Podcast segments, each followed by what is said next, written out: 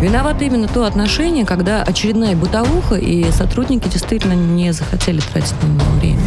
Вопрос пофигизма, тотального да, пофигизма к исполнению своих да, обязанностей. Да. И надо, чтобы каленым железом прям отпечаталось у них, что бить нельзя, пытать нельзя. Ева, если каленым железом бить нельзя, это тоже нет. я имею в виду образно. Программа «Правозащитники». И здравствуйте, здравствуйте. Самая правовая из всех правовых и самая правозащитная из всех правозащитных программ Российской Федерации. Сегодня с вами на радио «Спутник» Екатерина Дашевская, ваш бессменная ведущая, правозащитник и заместитель э, председателя коллегии адвокатов «Бастион защиты», то есть я. С нами по скайпу на связи Александр Александрович Харуджи, глава комитета по правозащите партии «Новые люди». Он к нам присоединится чуть позже.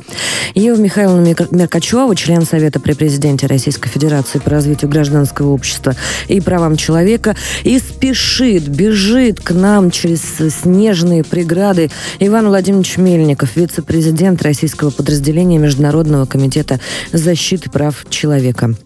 А сегодня у нас в студии двое Дашевских.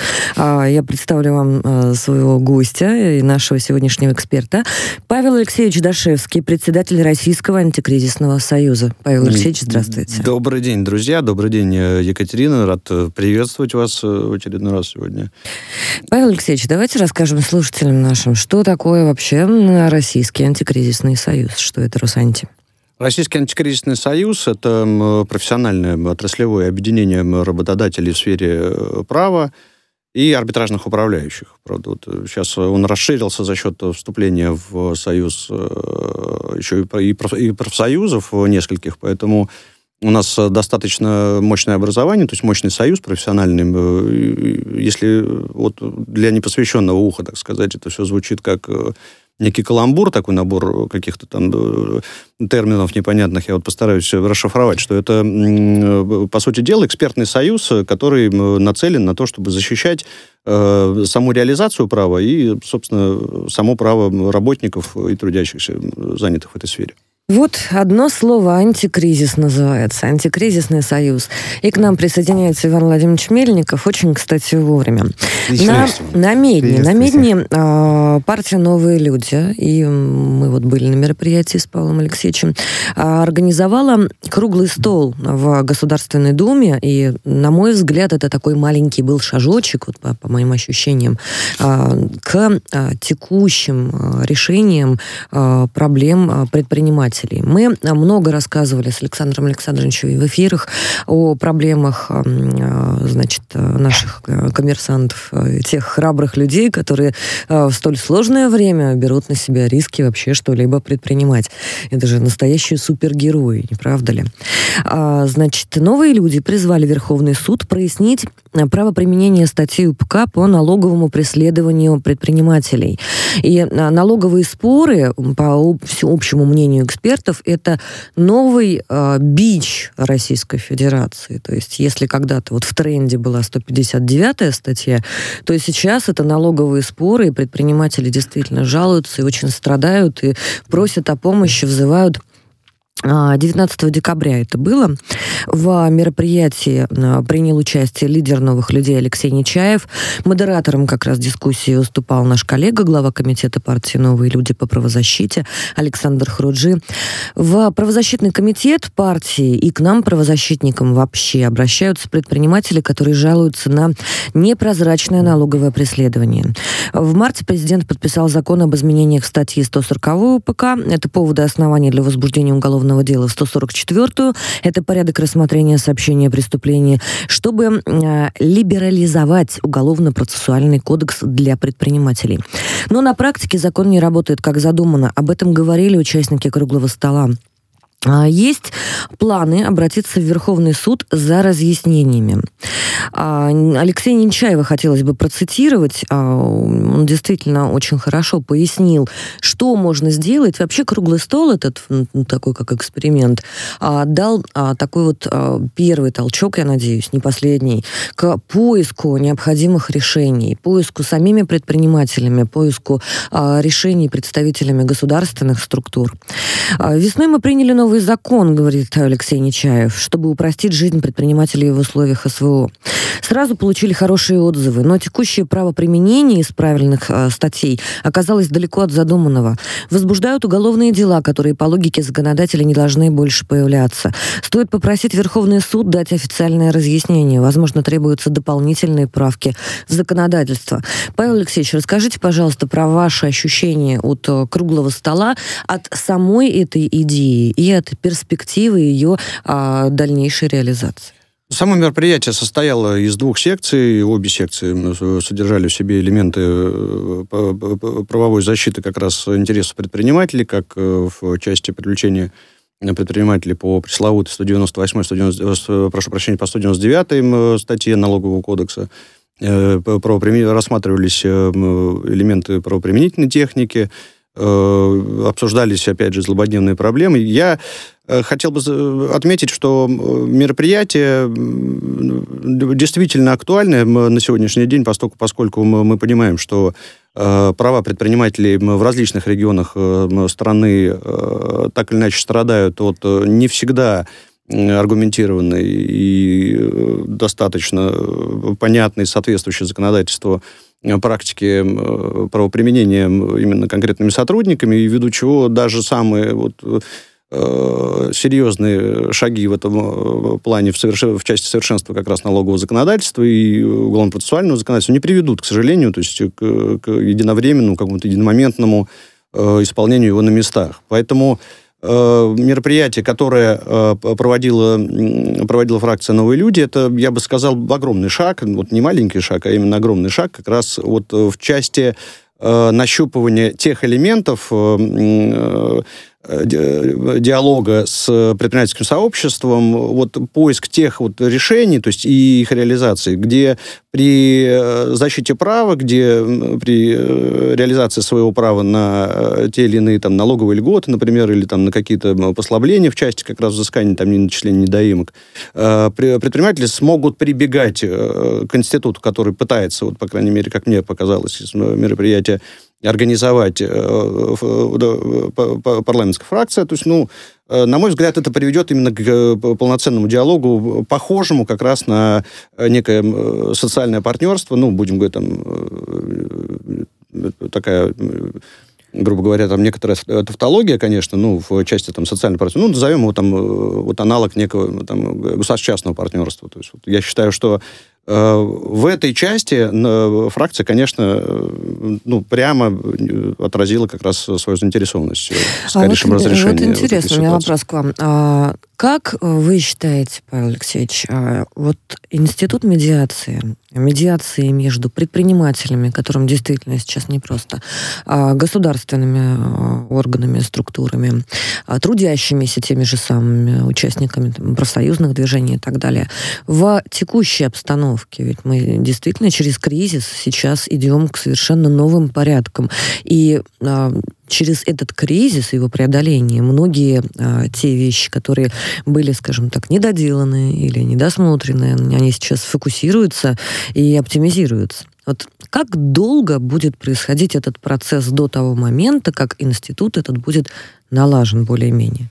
Ну, если исходить просто из практики такой ретроспективы, то э, реформирование нал налогового законодательства у нас там с конца 90-х годов, э, в общем-то, как доставшиеся пережитки там прошлого подхода, в общем-то, к фискальному, к взысканию э, там, налогов, э, там, сборов, страховых выплат, так, собственно, мы исходим из того, что законодатель нащупывает, то есть пытаясь э, э, применять те или иные нормы, нащупывает э, именно отклик субъектов права, которому он адресован, их отклик, и насколько эта норма соответствует защите права всех участников процесса. То есть как Э, публичных образований государственных, так и, собственно, каких-то частных, э, может быть, организаций юридических лиц, там, ну, так и, собственно говоря, физических лиц. Вот э, в этой э, связи я хочу отметить, что некоторые нормы, и в частности, например, там э, основания для возбуждения уголовного дела, например, там, которые вот э, поправками последними в налоговый кодекс и в УПК были внесены законодателем, как раз э, разграничивают и определяют э, как подследственность, ну, то есть я имею в виду возбуждение дел по подследственности, э, ну, кто является инициатором в данном случае возбуждения дел. Если там до, например, вот этих изменений фактически любое лицо, там, в соответствии с поправками 2014 года, могло обращаться в правоохранительные органы с заявлением о совершенном преступлении, да, и правоохранительные органы обязаны были реагировать, и это часто злоупотребление приводили к тому, что за год этой статистики с 2014 года, вот по мартовский э, период этого года, э, преступлений, возбуждение дел э, по налоговым преступлениям увеличилось на 2-3 тысячи в год. Представьте себе. Ну вот как раз, э, что касается уголовных дел, проговорили отдельно, и предприниматели, которые были на, э, участниками круглого стола, рассказывали свои собственные случаи. А, среди них был генеральный директор группы компании Ральф Рингер Андрей Бережной. Мы тоже рассказывали уже вам об этой ситуации. А, хочется и его процитировать тоже. А, введенный в начале года новый порядок предусматривает, что для возбуждения уголовного дела по налоговым преступлениям должна появиться вступившее в силу решение налогового органа органа, а также выставится требование об уплате. Но на нашем опыте можно констатировать, что норма не работает. Без решения налогового органа против меня, а, говорит Андрей Бережной, было возбуждено, возбуждено уголовное дело. По процедуре, которая существует сейчас, заставить следственные органы соблюдать имеющуюся норму закона не получается. И, конечно, вести бизнес в этих обстоятельствах невозможно. И отсюда, конечно же, вопросы любого предпринимателя, особенно в регионах. А, Андрей Бережной также рассказывал, что у него а, возникало вот классическая проблема, то есть, цитирую его опять же, да, что и решение суда было готово, и против него действительно вот э, есть а, масса нарушений именно процессуальных. Вот, Павел Алексеевич, как вы считаете, а, с разъяснениями Верховного суда, со всеми полезными инициативами, которые будут предложены и предпринимателями, и представителями Генеральной прокуратуры, и представителями самой налоговой есть действительная возможность, а, скажем так, э, запозитивировать это право применения и а, искоренить традиционные классические российские междусобойчик? Ну, сделать позитивным взыскание э, налогов это достаточно процесс, будем говорить, так сложный, потому что э, тут веселого-то, собственно, мало, да, потому что всегда кто-то будет не согласен, да, в итоге с начисленной суммой всегда будут какие-то споры, возражения, всегда кто-то будет считать себя ущемленным в каких-то правах. Но э, я, вот, наверное, отмечу то, что э, образование... Проблема сама по себе, она многокорневая, как и заболевание, да, которое состоит, как правило, из нескольких предпосылок. Да, и накопительным итогом приводит к тому или иному там, негативному эффекту в результате. Где-то кто-то в свое время там неправильно отреагировал, кто-то где-то когда-то, то есть не э, удосужился перепроверить какие-то, ну, каких-то контрагентов, например, да, которых вот сегодня, например, там э, Федеральная налоговая служба может просто по формальным основаниям э, признавать э, контрагентами, не ведущими основной хозяйственной деятельности, и, соответственно, э, таким образом косвенно обвинять, ну, косвенно приводить доказательства. Э, того, что контрагент который в проверяемом периоде нарушал, э, в общем-то, налоговую дисциплину, да, и фактически там агрессивно оптимизировал э, налоговую базу. Ну, я хочу сказать по вопросу, если, мы, если коснуться как раз, как можно более-менее оптимизировать это все. Ну, вот. Э, я считаю, что образованием как раз вот подобных круглых столов, и по результату которых э, выходить с конкретными решениями э, и прям намечать конкретный себе такой roadmap, как сейчас модно говорить, Дорожную, дорожную карту. карту да. Дорожную да. карту, да. Скорее, дорожную карту, модный термин. А, ну что, через тернии к звездам и через кризис к поиску а, действительно эффективных решений, хочется сказать в этом месте. Также на круглом столе обсуждалось получение регистрационных удостоверений для поставщиков высокотехнологичного медицинского оборудования. Это тоже большая проблема, мы рассказывали уже о ней в эфире.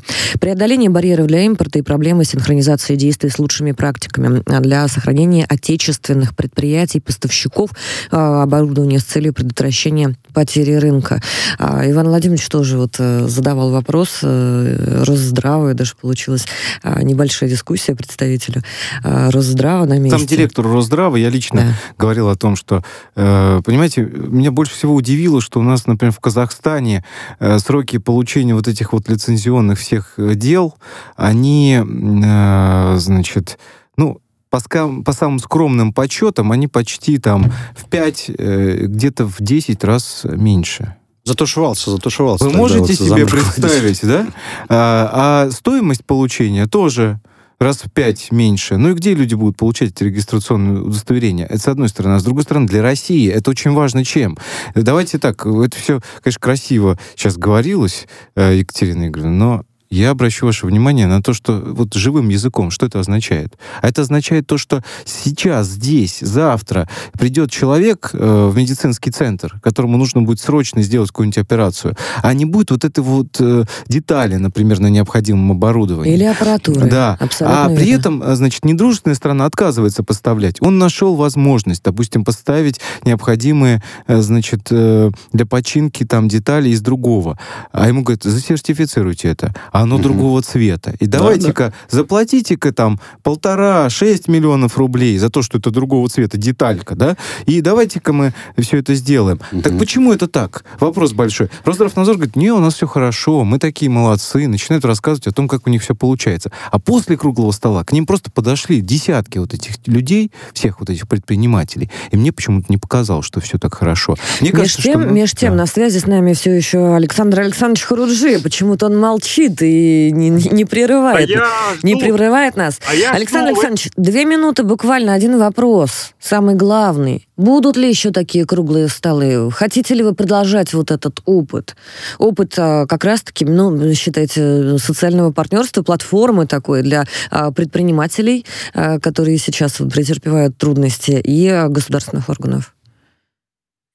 Мы не первый раз проводим круглые столы, и предыдущий закончился тем, что мы подготовили правки в законодательство, фактически речь шла о моратории а, на а, забор, на изъятие собственности а, у предпринимателей до тех пор, пока не вступили в законную силу акты в отношении коррупционеров, и это очень важный был закон. Сейчас по результатам круглого стола, который мы с вами сейчас обсуждаем, по налогам и по регистрационным удостоверениям, готовится резолюция круглого стола, готовятся поправки будут, и будут готовиться обращения в Верховный суд с целью а, получения необходимых пленумов Верховного суда с разъяснением а, для того, чтобы практика правоприменительная шла по той логике, которую закладывал изначально законодатель, реализуя поручение президента в части а, преследования бизнеса за неуплату налогов. Поэтому будут конкретные документы. Это не первый и не последний круглый стол. И я рад, что приходят все фракции Государственной Думы на наши круглые столы. А, Генеральная прокуратура, представители Росздравнадзора и других федеральных органов исполнительной власти я надеюсь, что этот механизм будет работать эффективно дальше для того, чтобы быстро устранять и вносить те правки, которые не позволяют нашей стране развиваться. Спасибо, Александр Александрович. Отдельное спасибо Алексею Нечаеву за, а, действительно, за действительно хороший и очень полезный а, формат, актуальный в моменте. А мы пока что переходим к следующей теме.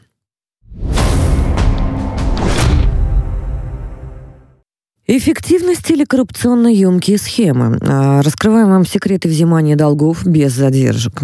Случай первый. Должникам выставляют не одно, а сразу три исполнительных производства за одним номером, но с разными датами и суммами, возможно, даже с разницей в один рубль. Таким образом, банк блокирует, например, не один миллион рублей, а целых три. Лишившийся крупной суммы гражданин вынужден оперативно решать проблему. Также практикуется арест транспортных средств. Накладывают его не на те машины, которыми гражданин пользуется в данный момент, а на весь транспорт, который когда-либо ему принадлежал. В итоге гражданину звонят из разных городов новые владельцы машин, о продаже которых он даже уже не помнит.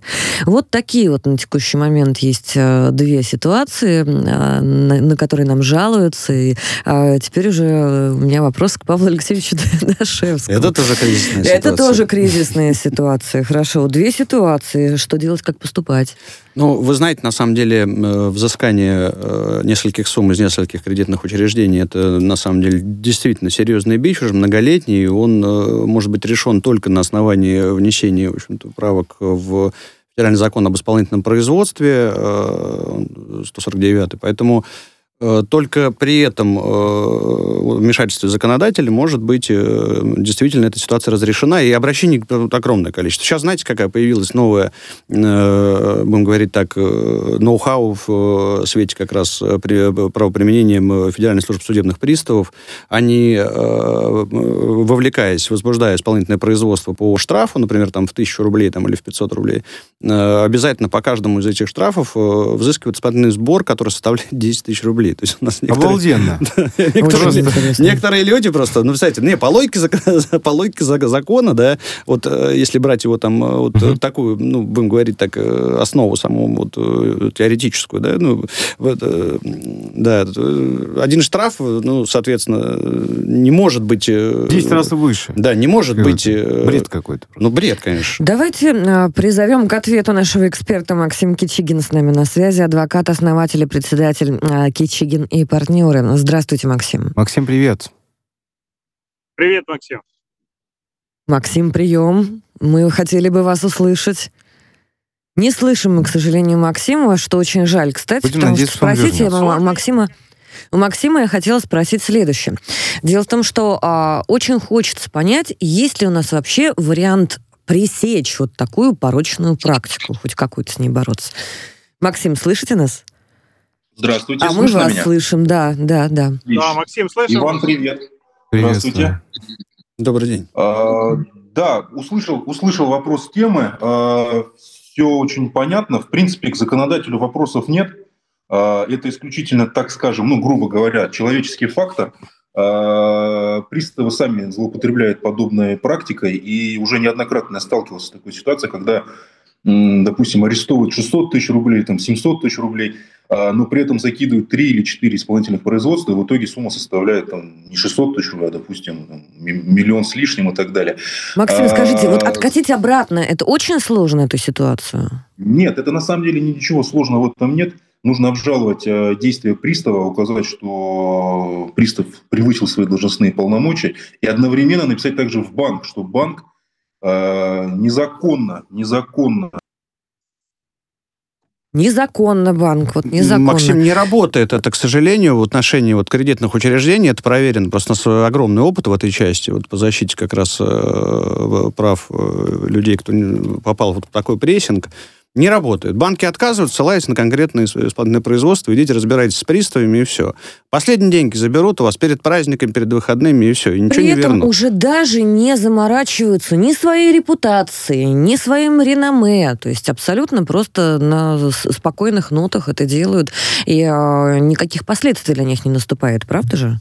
Катя, это безнаказанно происходит. Именно да. потому, что происходит безнаказанно, это повторяется приставами. Потому что э, я считаю, что недостаточный уровень надзора со стороны прокуратуры привлекут пару раз и э, вмененные последствия, да, то есть после того, как ты заблокировал счет предпринимателю или э, как-то заблокировал карточку, человек не смог. Опять и опять, видите, пустующий стул Генеральной прокуратуры нас э, очень сильно волнует. Я напоминаю вам, что у нас есть телефон прямого эфира 8495-9595-912 и WhatsApp 8968-766-3311. Также у нас есть Telegram, радио, нижнее подчеркивание, спутник. И там есть чат-бот. Нам можно туда писать ваши а, интересные вопросы обязательно звоните, если вам есть что сказать. Мы вернемся через несколько минут. Программа «Правозащитники».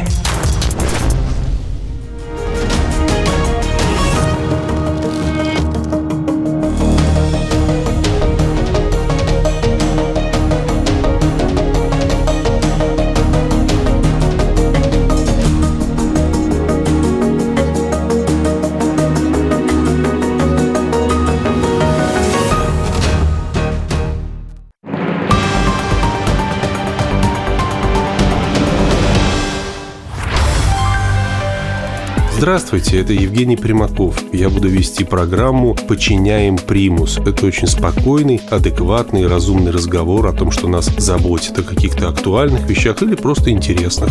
Услышимся с вами на радио «Спутник».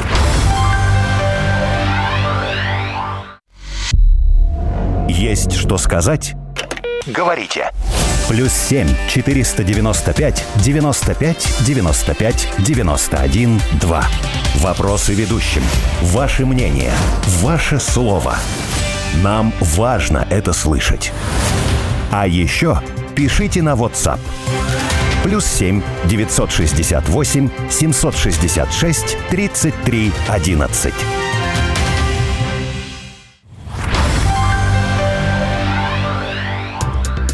Здравствуйте.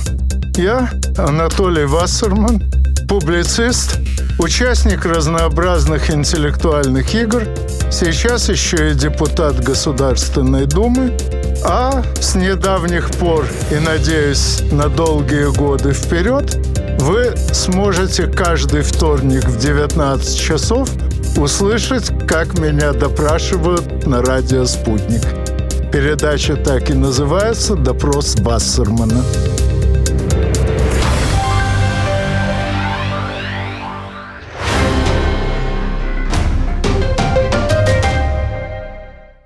Телефон рекламной службы «Радио Спутник». Плюс семь четыре девять пять девятьсот пятьдесят шесть ноль шесть пять. Радио «Спутник». Новости студии Лона Тунанина. Здравствуйте. Взрывы слышны в Энергодаре. Предварительно украинские войска открыли огонь по прилегающей территории с тяжелой артиллерии натовского образца, сообщил член Главного совета администрации Запорожской области Владимир Рогов, пишет РИА Новости. Он уточнил, что Запорожская АЭС под обстрел не попала, ситуация на станции контролируемая. Технологии инфомоделирования начнут применять на крупных проектах долевого строительства с 1 июля 2024 года. Соответствующее постановление подписал премьер-министр Михаил Мишустин. Как сообщается на сайте Кабмина, речь идет о многоквартирных домах и объектах необходимой для них инфраструктуры, которые строят с привлечением средств дольщиков. Решение позволит отслеживать состояние объекта на протяжении всего жизненного цикла, будет способствовать улучшению качества строительства, а также снизить риски серьезных ошибок и потерь при реализации проектов. «Газпром Трансгаз Нижний Новгород» проводит оценку поврежденного взрывом участка газопровода в Чувашии. Ремонтная бригада готова приступить к восстановительным работам после допуска к объекту, заявил глава региона Олег Николаев. Пожар на российском газопроводе Уренгой, Помар и Ужгород, напомню, произошел днем во вторник. По данным МЧС Чувашии, причиной возгорания стала утечка газа. Как уточнили пресс-службе главы республики, на газопроводе велись ремонтные работы. Погибли три человека, один ранен. Возбуждено уголовное дело. Взрывы слышны в Кривом Роге, Днепропетровской области и в Очакове, Николаевской области Украины, сообщают местные СМИ. Депутат Верховной Рады Алексей Гончаренко в телеграм-канале подтвердил информацию о звуках взрывов в, Криму, э, в Кривом Роге. Ранее сегодня на всей территории Украины, напомню, была объявлена воздушная тревога. Масочный режим и карантин ввели в медицинских и социальных учреждениях Омской области из-за роста заболеваемости ОРВИ и гриппом, эпидемический порог э, которого превышен более чем на 98%. Об этом говорится в постановлении главного санитарного врача по Омской области Александра Криге. В учреждениях будут вести раздельный прием пациентов и разграничить потоки госпитализированных на время эпидемии в регионе. Для посетителей закрыли детские дома, дома престарелых и школы-интернаты. Молдавия и Румыния в течение трех с половиной лет построят автомобильный мост через реку Прут. Проект обойдется в 33 миллиона евро, сообщила президент Молдавии Майя Санду. Ожидается, что наличие моста увеличит пропускную способность международных грузовых и пассажирских перевозок между Молдавией и Румынией даст возможность для экономического обмена между странами. Власти Кубани запретили использовать маловерные суда на реке и водохранилище. Соответствующее постановление подписал губернатор Кубани Вениамин Кондратьев. Как сообщает пресс-служба администрации региона, постановление будет действовать до особого распоряжения. Это все новости к данной минуте. Мы следим за развитием событий.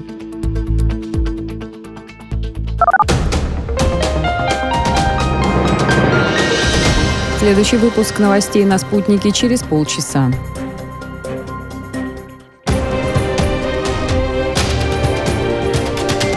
Радио «Спутник». Разберемся. Москва, 91,2. Санкт-Петербург, 91,5 FM. Виновато именно то отношение, когда очередная бытовуха, и сотрудники действительно не захотели тратить на него время.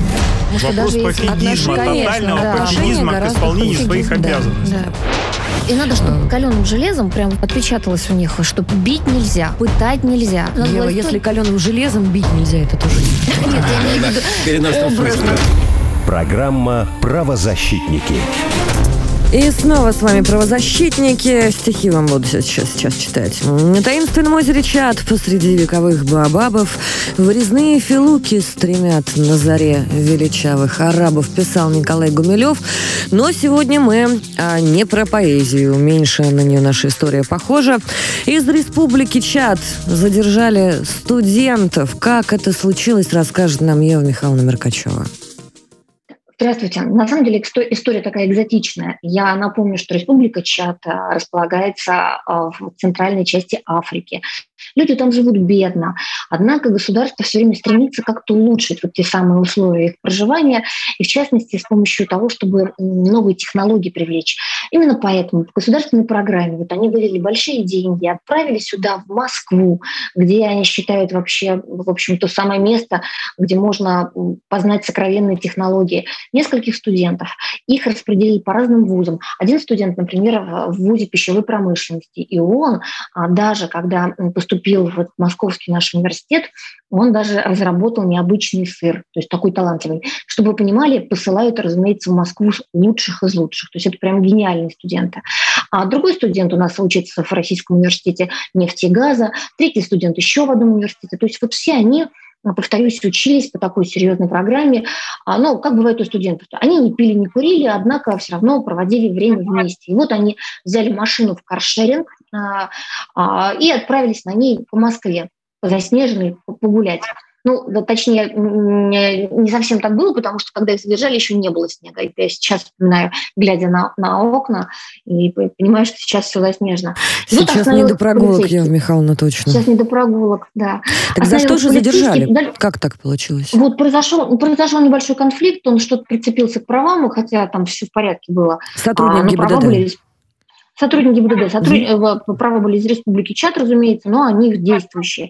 Но что-то, что-то пошло, повторюсь, не так. Может быть, полицейский подумал, ну вот они, они все такие, знаете, прям темные-темные, вот прям как угольки. Вот это надо видеть их, чтобы понять, э, какие они. Может, подумал, что вдруг вот, не знаю, богатые гости. Я не знаю, что подумал полицейский. Как бы то ни было, что-то он сказал грубо, завязался какой-то конфликт.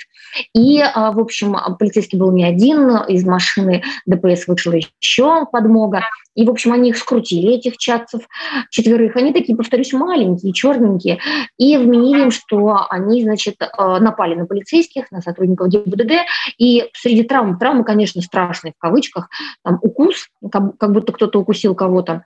А потом там... Э, Сотрудника ГИБДД знаете, укусили? Да, как будто бы они укусили сотрудников ГИБДД. И там не очень съесть. понятно, что там пытался сесть, да, ну, типа того. Ну, в общем, на самом деле эти травмы, они даже не потянули на серьезные, но тем не менее ребят арестовали. Суд пришел к выводу, что вот это нападение при исполнении, 318 статья УК РФ, их поместили в СИЗО.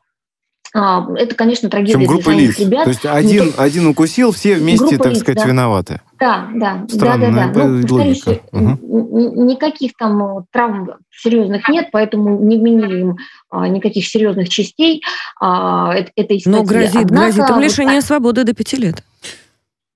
Да, тем не менее, да, наказание серьезное. У нас в любом случае ты полицейского толкнул, ты уже можешь получить те самые пять лет. А, и вот эти ребята, для которых, повторюсь, трагедия не учиться, то есть они, получается, сейчас пропадая в СИЗО, а государство продолжает там платить за их обучение деньги, ну плюс у них там и семьи, понятно.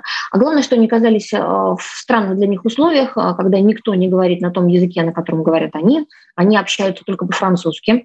Выяснилось, что никто из сокамерников не знает не только их языка и их культуры, но и, в принципе, не расположен к тому, чтобы как-то вот, ну, с симпатией к ним относиться. Более того, почему-то их сажали все время в камеры кавказцам.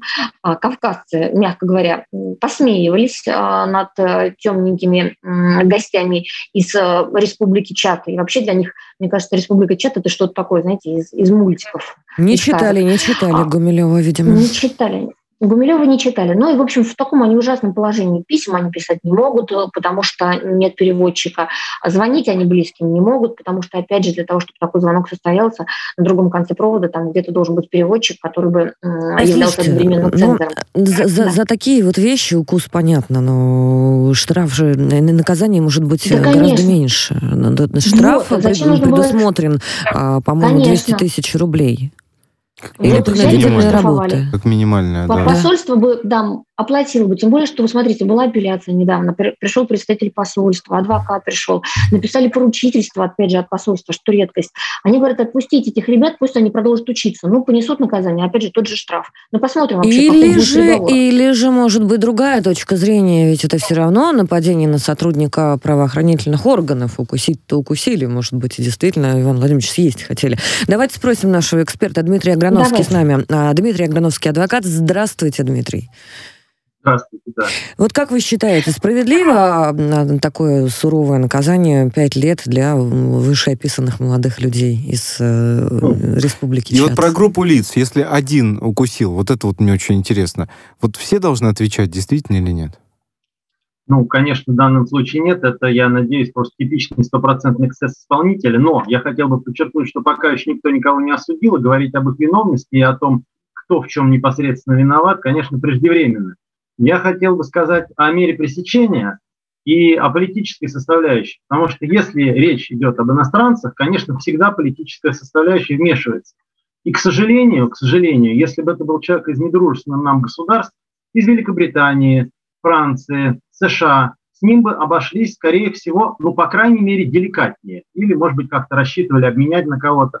Но вот с нашими друзьями, из африканских стран сейчас пока обходятся довольно бесцеремонно. Это большая ошибка, потому что в будущем, я, это я не шучу, и это я говорю, в общем-то, в позитивном смысле, нам, мы будем дружить именно с африканскими государствами и никак не с Европой, не с Соединенными Штатами. Соглашусь. И необходимо держаться, держаться за студентов, которые приезжают к нам учиться. Здесь есть посольство, а, поручительство посольства. На мой взгляд, это более чем достаточная оснований для изменения меры пресечения. К сожалению, личное поручительство и залоги почему-то применяются у нас редко. И когда я говорю с, там, с представителями правоохранительных органов, ну вот есть же залог, достаточно большой залог, ну скроется человек, и что? Как же он скроется? Ну так скроется, залог будет взыскан доход государства. В данном случае, тем более, никаких тяжелых последствий не наступило, это уже совершенно определенно. Я бы на месте властей, наших властей, проявил государственное мышление и изменил этим ребятам меру пресечения, потому что вот такой конфликт с нашими друзьями, с которыми мы намерены дружить и дальше, он совершенно невыгоден. И, но, к сожалению, у нас так не мыслят, и мера пресечения в виде заключения под стражу, она самая распространенная, как статистику готовил для Москальковой, там порядка 95% Дмитрий, а вот, вот как вы думаете, а почему над ними вот так вот э, тонко издеваются? То есть зачем э, вот это вот мера давления? С них же ничего не Нет, получить, ничего не взять. Издеваются. Это обычно карательная практика. Они находятся в обычных условиях. Эти условия, они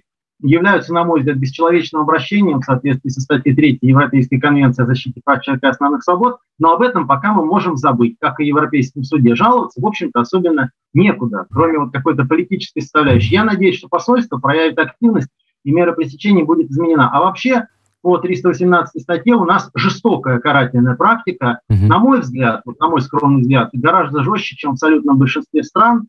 Зачем здесь надо было людей закрывать? Но Опять же, у нас мера пресечения, она применяется где заключение под стражу достаточно часто, по любому поводу. Это просто удобно. А обжаловать ее очень сложно. Подумаешь, там какие-то адвокаты пишут какие-то ходатайства, они тоже в абсолютном большинстве остаются без удовлетворения. А у правоохранительных органов человек находится все время под рукой. Он готов, как правило, сотрудничать со следствием. В общем, они удобны. Придет, а коллеги, то, что там испытывают я... такие бытовые проблемы, ну, кого это волнует? Я, я хочу добавить э, к выступлению эксперта, что действительно раньше, э, ну и сейчас во многих регионах э, удобнее гораздо следователю, когда у него под рукой, что называется, в определенном сезоне находится задержанный. Да? Но в последнее время, как мы знаем, возникают сложности с проходом. Следователи тоже стоят в очереди. У нас вернулся теперь уже грипп. Вот, опять ограничения. Грипп? И даже а. если не смотреть на а, фактор того, что чрезмерно строгая мера пресечения, очевидно, да, я занимался мерами пресечения много лет, и я понимаю прекрасно, в том числе причины, почему не выносят залоги но я надеюсь, что после того, как мы э, обратили внимание на этот случай, все-таки ребятам изменят меру пресечения, мы будем с африканскими странами э, дружить, а к нам будут ездить их э, студенты. Не кусайте, пожалуйста, сотрудников ГИБДД и все-таки читайте Гумилева, он очень хороший. Дмитрий Грановский с нами был, адвокат. Пожелаем ребятам Спасибо. удачи, ну, потому что действительно, мне, мне, кажется, мне кажется, все понятно. Пока что переходим к следующей теме.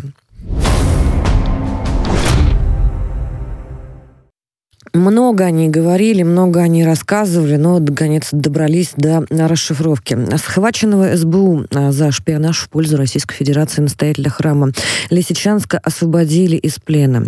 Отца Андрея в плену подвергали пыткам. Настоятель православного храма Техвинской иконы Божией Матери Лисичанска, отец Андрей, который был похищен СБУшниками по подозрению в шпионаже в пользу России, освобожден в ходе недавнего обмена пленными. Иван Владимирович, я хочу пожать вашу э, храбрую руку руку. Большое вам спасибо за организацию вот, возвращения наших э, сограждан на а, родину. И а, спасибо огромное за внимание к этим ситуациям. А, я, когда смотрела интервью вот этого отца Андрея, после освобождения уже, я обратила внимание на то, что это такой какой-то светлый человек, то есть он абсолютно не озлобленный после, да, его уже пытали, да, после вот этого вот заключения. Он а, действительно благодарит Бога и радуется за то, что ему удалось вернуться живым, ему удалось вернуться. А, есть Э, такая информация, что э, со священнослужителями и с э, людьми православными э, на э, территории Украины э, обращаются крайне плохо. Это правда? Я вам так скажу. Ну, в случае с отцом Андреем его долго очень пытали. Я думаю, что он сейчас расскажет об этом сам подробнее чуть позже. Но, э, к сожалению, нужно понимать, что он не один, да, и пытают э, поголовно там всех, а, что очень страшно, да, вот представители, причем людей, ну, в общем, э, крайне миролюбивых каких-то профессий, да, которых задерживают, ну, понятно, что сейчас всем нелегко, но это, это нужно понимать объективно. Люди находятся, ну, мягко говоря, э, сейчас мы, у нас э, между странами существует ну, просто состояние такого конфликта вооруженного. Это абсолютно понятно для всех, да. Но вот есть вещи, которые нельзя допускать, нельзя переходить определенную черту, нельзя э, пытать людей, нельзя издеваться, нельзя там убивать, да, еще что-то. Но сейчас есть информация, в том числе и о неких там несудебных и казнях, да, такая была информация, в частности, по одному из священнослужителей. Огромное количество там людей этих... Я так понимаю достоверно, что именно священнослужителей казнят с особой жестокостью. Ну, я еще раз говорю, здесь вопрос вот, э, ну, нужно понимать, что это, это очень э, опасные прецеденты, да, но это не только относится к православным уже священникам. Э, вот недавно в Херсоне, насколько мне известно, там задержали, например, Равина, да, то есть как бы я так скажу, традиционные религиозные течения по каким-то вот обстоятельствам начинают преследовать особенно как-то ну, прям жестко. Это, конечно, недопустимо абсолютно. Мне очень надеюсь на то, что будет соответствующее э, реакция со стороны международного сообщества. Сейчас очень большая еще предстоит работа по этому э, поводу, да. Э, конечно, огромная команда работала вот по освобождению отцаАндрея. Очень многие люди И что помогали. Что символично, вот, э, отец Андрей ну, был освобожден в православный праздник Андрея Первозванного. Да, это вот он э, говорил, да, о том, что это Божий промысел, и я не могу не согласиться. Вот, а в целом, конечно, э, в общем, он очень философски относился ко времени своего заключения. И вот мы вчера буквально разговаривали с ним. Э, знаете, вот как-то помогало житие мучеников ему как-то вот, да, справляться со всеми теми ужасами. Сейчас спросим, я да. думаю, его самого. Но сначала хотелось бы поблагодарить еще представителей ЧВК «Вагнер», специальных служб, главу Фонда борьбы с репрессиями Миру Терода, представителей госорганов Российской Федерации, депутатов Елену Николаеву и Виталия Милонова, всех правозащитников, которые были включены в процесс, и представителей РПЦ. Отец Андрей, здравствуйте. Добрый день. С возвращением. Спасибо, Господи. Очень рад оказаться на родной земле, на своей русской земле. Еще раз повторюсь, я рад, что моя родная Луганщина, где 200 лет уже мой род же проживает, э, вернулся в родную гавань, э, в российское государство. Я думаю, что это уже будет навсегда. Расскажите, пожалуйста, вот для наших слушателей с самого начала, как так получилось, как происходило, мы не можем не спросить. Но если, конечно, вы можете возвращаться как-то вот в этот вот период времени. В принципе, это, в принципе, ну, я, конечно, как говорится, не ожидал, что именно так все закончится. Я оставался в осажденном городе Северодонецке, когда начались бои, они там начались примерно 28 февраля. Э, духовенство э, одну половину было выехало на, на сторону уже, которая подконтрольная была армии РФ, другая, другие, ну как уже, как обстрелы ну, были, выехали на сторону Днепропетровской области. Нас оставалось несколько человек, ну, понятно, что нужна была помощь, потому что в больнице городской был организован гуманитарный штаб. Люди очень просили, потому что там были и раненые, были там и которые ну, как говорится, обез, ну, обездолены, это пенсионеры, которые бессемейные люди, их там поселяли в палатах. И я начал ездить в больницу, совершал молебные пения, развозил гуманитарную помощь по подвалам, потому что все люди же переселились в подвал, обстрелы интенсивные каждый день были. Притом в большей половине стрелялись Лисичанская, украинская армия по городу. Ну, это впоследствии мне в подвале скажут уже, когда меня привезут, о том, что мы русскому миру ничего не оставим. Я вот занимался каждый день, то есть я ездил в больницу, то есть общался с людьми, как говорится, выполнял свой священнический долг, выполнял как долг свой, как говорится, как гражданин, потому что развозя вот эти все и по подвалам домов, и лекарства, и продукты питания. Ну, так вот продолжалось вплоть до где-то до 17 апреля. Потом мне поступила информация, звонил один человек, говорит, что тобой очень интересуется тероборона Лисичанская. Очень заинтересовалась, где ты находишься, что ты делаешь. Я в Лисичанск не выезжал, потому что, опять-таки, были обстрелы. Но мне как-то сердце дрогнуло, но я как-то подумал, ну, сейчас бои, ну, не может быть, ну, добак, что они от меня хотят? Ну, как-то я, можно было какой-то момент где-то скрыться, может быть, хотя, я думаю, они потом бы нашли все равно. Ну, я остался дома, и 18 апреля рано утром я собирался идти в храм, это начался Страстной понедельник. Я прямо открываю в 9 утра дверь, передо мной стоят тероборона Лисичанская, прямо перед дверьми, и со словами «Что своих ждешь?» Меня за шиворот буквально в машину и поехали в Лисичанск, где они базировались, а, полицейский город дел. Там, э, опять-таки, меня привели, опять-таки, вопросов практически было мало, вот, опять-таки, с разными оскорблениями в адрес, как говорится, и Святейшего, и всех остальных. Э, меня тут же сразу избили, вот, притом, ну, как хорошо, мне досталось хорошо, вот, и как они потом крикнули, давай его в топку, это, то есть, в подвал меня отнесли. Э, то есть э, оттащили меня в подвал, закрыли в камеру. Там было еще около, вот просто хотел представить, там камера, ну это обычная, ну как говорится, КПЗ городское бывшее, на 4 человека, нас там было на тот момент 22 человека, я был 22 уже. То есть, ну вот представляете, и это все избитые люди, э, увечные люди уже, вот как раз вот так вот, как и я, забранные. Это гражданские люди, они меня все узнали сразу. Вот как отец Андрей, вы тут оказались. Ну вот, диалог э, какой-то был, я же начал спрашивать, как кто оказался. Потом через несколько часов меня опять подняли наверх, опять там начали... Ну, так, ну я так и не понял, что от что меня хотели. Что хотели? Вот действительно вопрос. Просто издевались? Вот просто издевались, они, они вот просто хотели, вот с кем ты переписываешься, кому ты сдаешь объекты. Я говорю, да я вообще никому не сдаю, ничего не переписываю. У меня, у меня в принципе, и, и друзей в армии никак, не, не, нет никаких. Вот, а, нет, кому-то информацию поставлял. В принципе, я переписывался ну, со своими коллегами, со своими родственниками в Луганской стороне, рассказывал им то, есть, э, то что происходит. Ну, вот как они дома жилые заселялись, э, устраивали там огненные, огневые точки. Вот, ну, то, что как вот у меня во дворе, где я живу, вот они все там броневики поставили, это жилой массив, где люди живут, то есть где они прячутся, то есть в этих подвалах сидят. Отец ну, Андрей, есть... сколько вы в общей сложности времени пробыли в плену? 8 месяцев, ровно 8 месяцев. И все 8 месяцев вот это вот отношение к вам было? То есть все 8 Нет, месяцев... Ну, первые, первые, первые два дня это были побои, так. потом меня просто э, держали на полу в камере, чтобы на бетоне ну, я спал. Ну, все-таки ты пойдешь. То, что они, они как, что начали они потом от меня требовать? Ты осуди святейшего патриарха, призови церковь к расколу, вот переходить в эту украинскую ихнюю церковь. А, то есть они от вас видео хотели, по сути? Видео, именно видео хотели они от меня. Вот, призови всех на войну, ну и так далее. То есть, ну, вот такие вот подобные все вот такие. Я говорю, что этого не будет. Ну, значит, тогда пять дней ты побудешь, э, здесь подумаешь. Я подумал, опять не соглашался.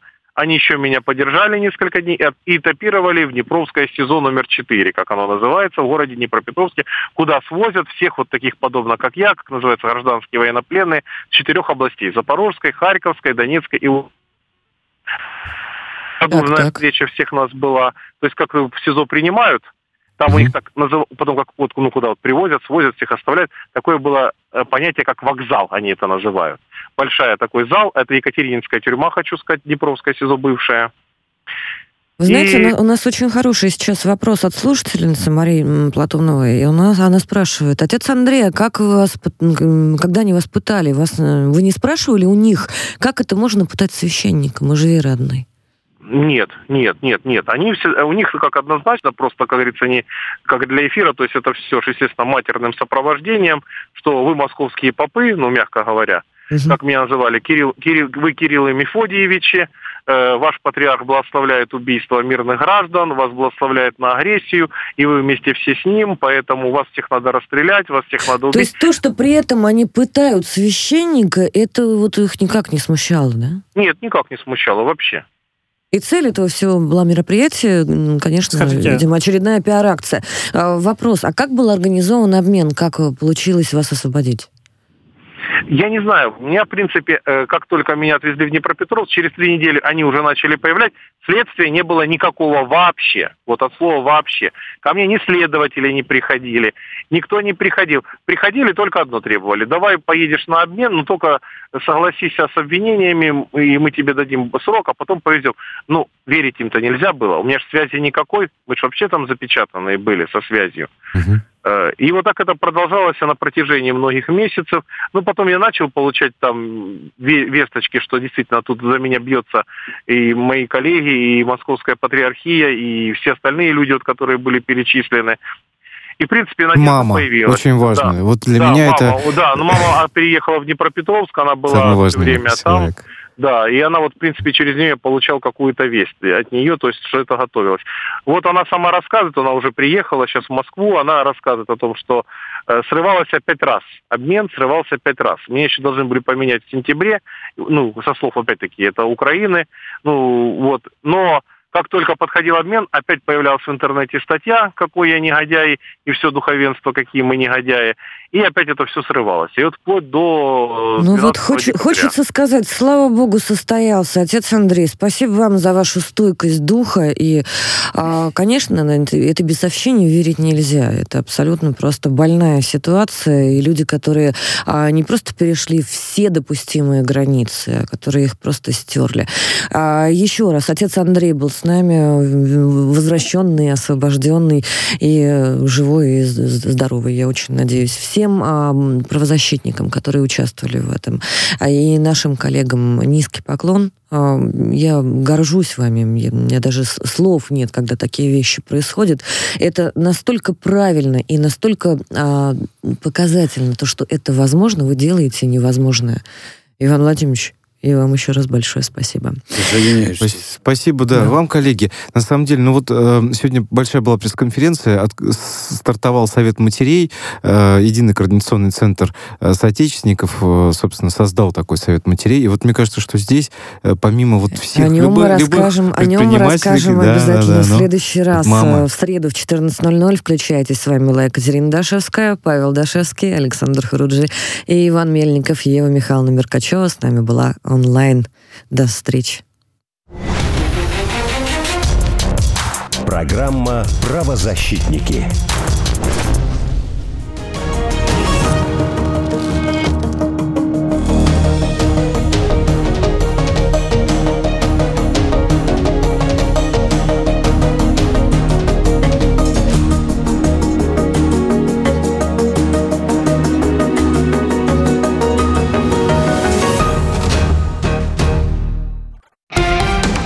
Радио «Спутник».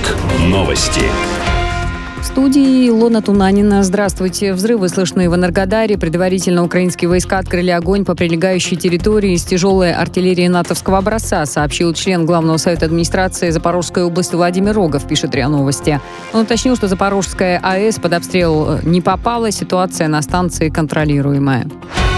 Технологии инфомоделирования начнут применять на крупных проектах долевого строительства с 1 июля 2024 года. Соответствующее постановление подписал премьер-министр Михаил Мишустин.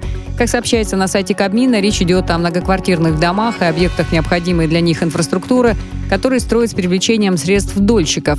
Решение позволит отслеживать состояние объекта на протяжении всего жизненного цикла, будет способствовать улучшению качества строительства, а также снизит риски серьезных ошибок и потерь при реализации проектов. «Газпром Трансгаз Нижний Новгород» проводит оценку поврежденного взрывом участка газопровода в Чувашии. Ремонтная бригада готова приступить к восстановительным работам после допуска к объекту, заявил глава региона Олег Николаев. Пожар на российском газопроводе Уренгой, Помар и Ужгород, напомню, произошел днем во вторник. По данным МЧС Чувашии, причиной возгорания стала утечка газа. Как уточнили пресс-службе главы республики, на газопроводе велись ремонтные работы. Погибли три человека, один ранен. Возбуждено уголовное дело.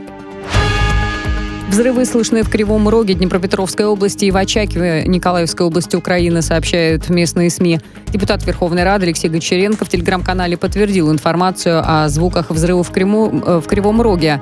Ранее сегодня на всей территории Украины, напомню, была объявлена воздушная тревога. Масочные режимы карантин вели в медицинских и социальных учреждениях Омской области из-за роста заболеваемости ОРВИ и гриппом, эпидемический порог э, которого превышен более чем на 98%. Об этом говорится в постановлении главного санитарного врача по Омской области Александра Криге. В учреждениях будут вести раздельный прием пациентов и разграничить потоки госпитализированных на время эпидемии в регионе. Для посетителей закрыли детские дома, дома престарелых и школы-интернаты. Молдавия и Румыния в течение трех с половиной лет построят автомобильный мост через реку Прут. Проект обойдется в 33 миллиона евро, сообщила президент Молдавии Майя Сандо. Ожидается, что наличие моста увеличит пропускную способность международных грузовых и пассажирских перевозок между Молдавией и Румынией даст возможность для экономического обмена между странами. Власти Кубани запретили использовать маловерные суда на реке и водохранилище. Соответствующее постановление подписал губернатор Кубани Вениамин Кондратьев. Как сообщает пресс-служба администрации региона, постановление будет действовать до особого распоряжения. Это все новости к данной минуте. Мы следим за развитием событий.